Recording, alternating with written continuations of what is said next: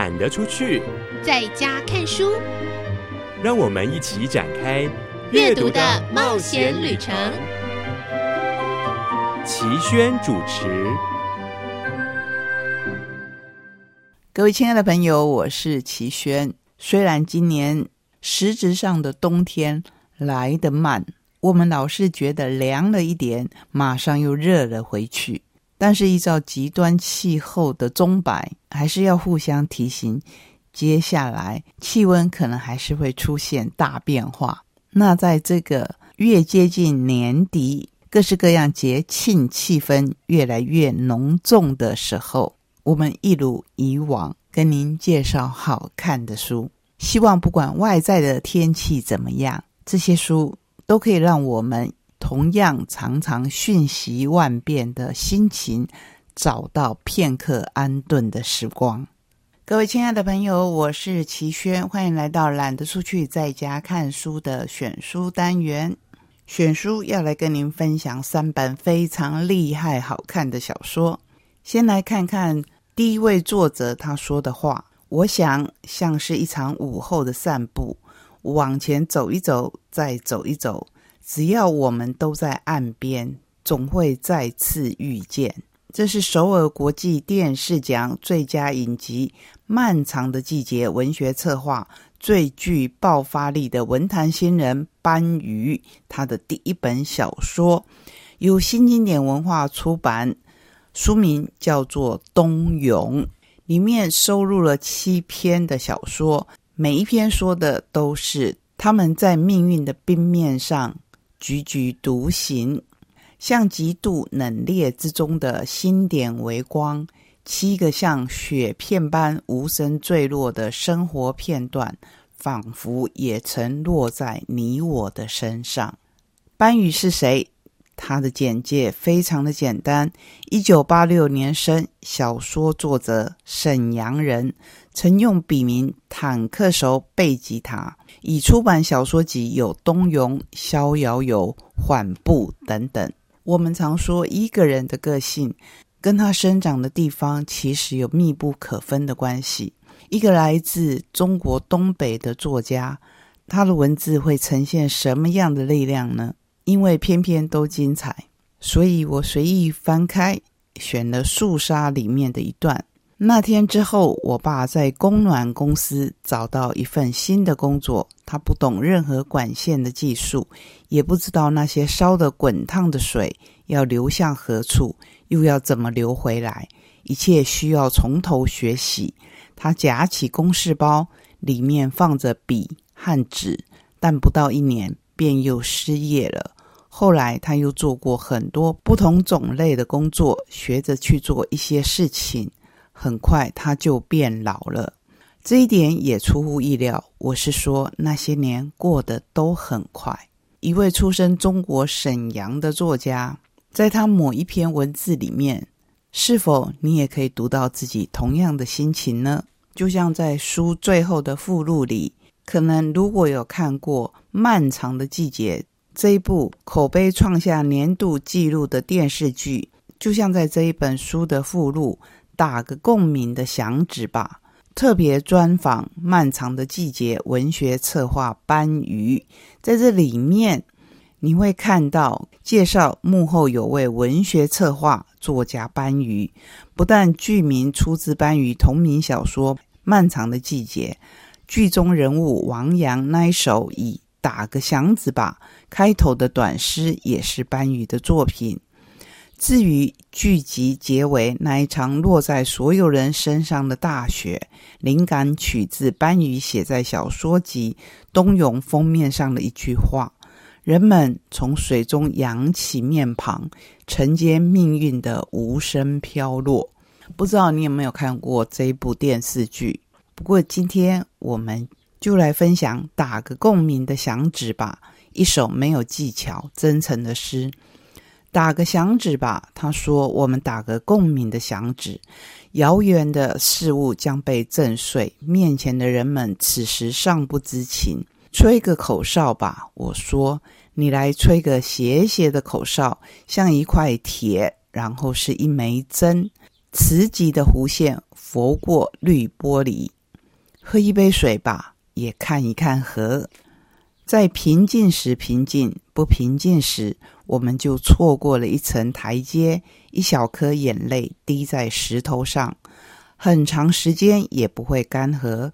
整个季节将它结成了琥珀，块状的流淌，具体的光芒，在它身后是些遥远的事物。有一种声音认为，近年的中国东北文学热延伸出东北影视热，尤其是悬疑。犯罪影视热，东北的形象在很大的程度上被工厂下岗、铁皮火车、命案等元素固化了。在班宇看来，这种说法并没有什么意义，因为除了共通的地域，每部作品都是独特的，每个创作者的切入视角也不一样。我们一直想讲的不是特定的地方，而是人和命运的故事。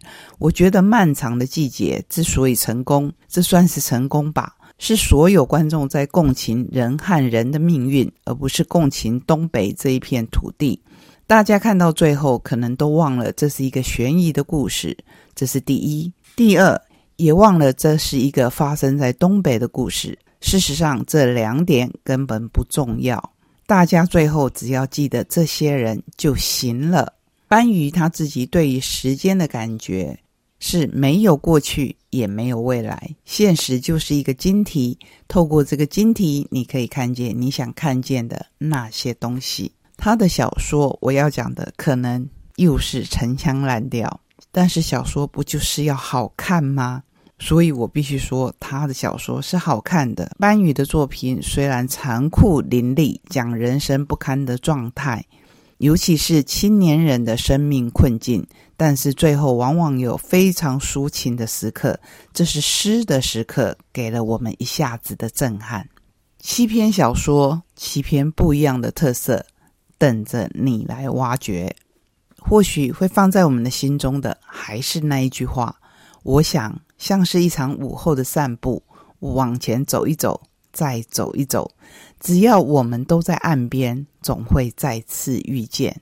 这个遇见不一定是要人与人真实的遇见，就像我们在书中跟班宇的心遇见一样。我想那也是最动人的共鸣。接下来要介绍两本。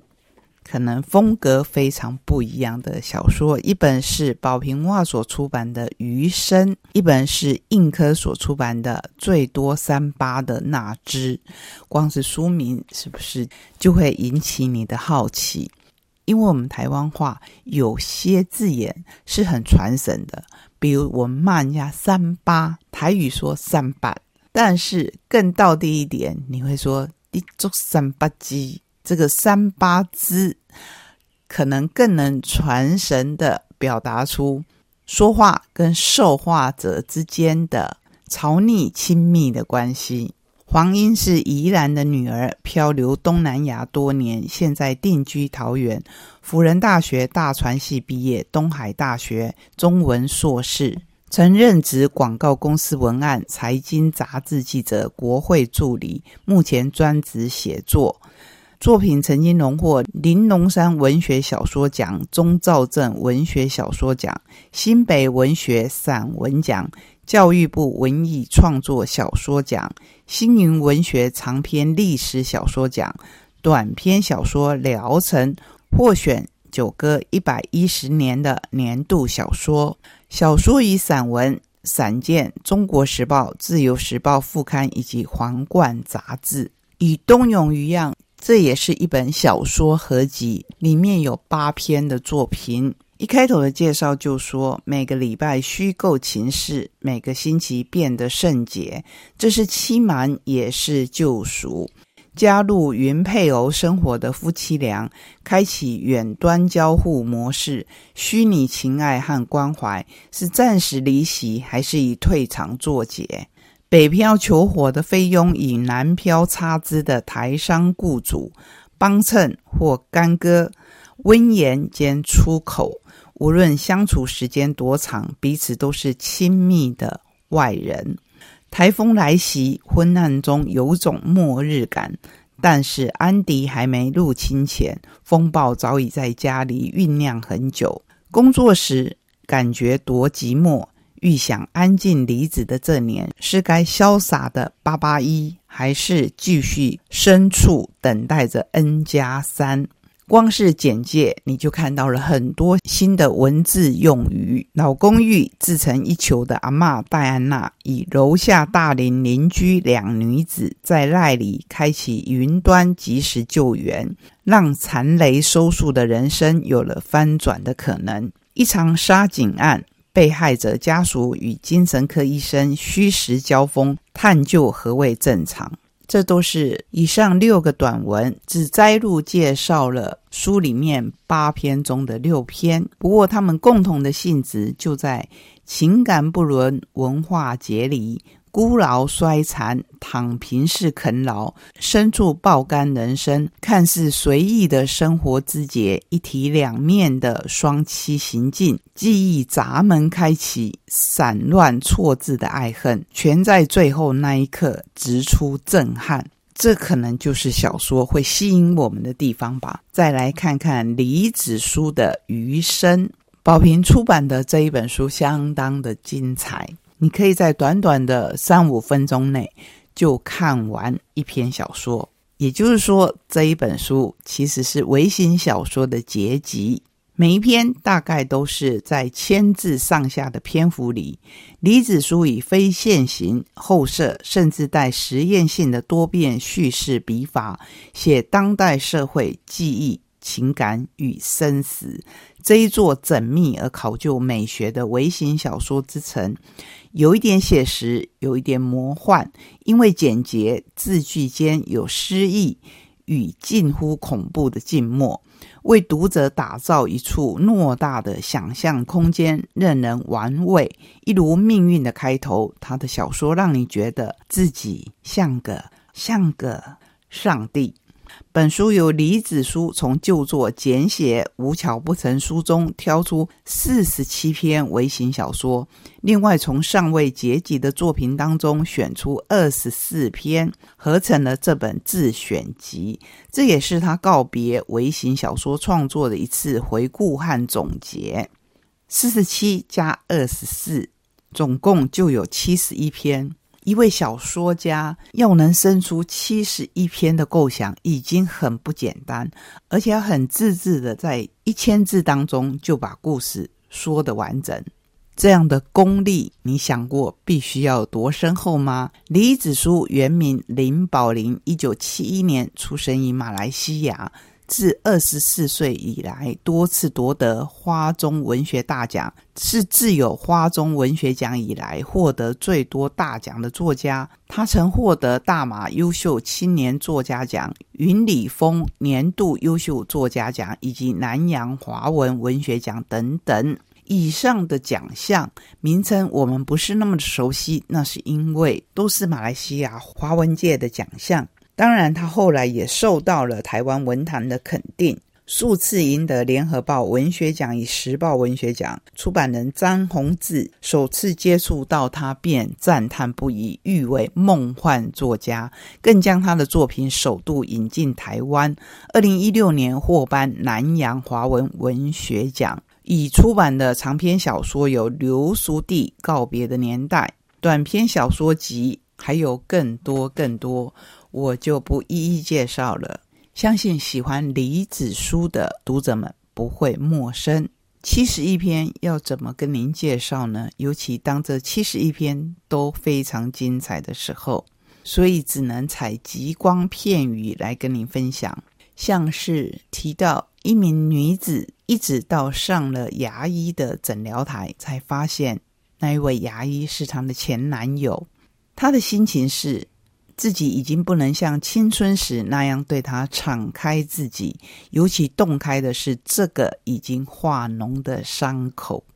短短的两句，是不是就引发你无限的想象呢？还有更多更多精彩的故事，比如经常上警局报失的老人被报失了，盲人女孩的导盲犬被偷了，住处的天花板夹层里。异常的出现他人生活于此的痕迹，独居的他出现一种与人同居的近乎幸福的感觉，有的诡异，有的新奇，有的温暖，有的冷冽。这就是这七十一篇微型小说的魅力。三本小说风姿不同，可是，一样吸引人。希望你会喜欢今天的选书。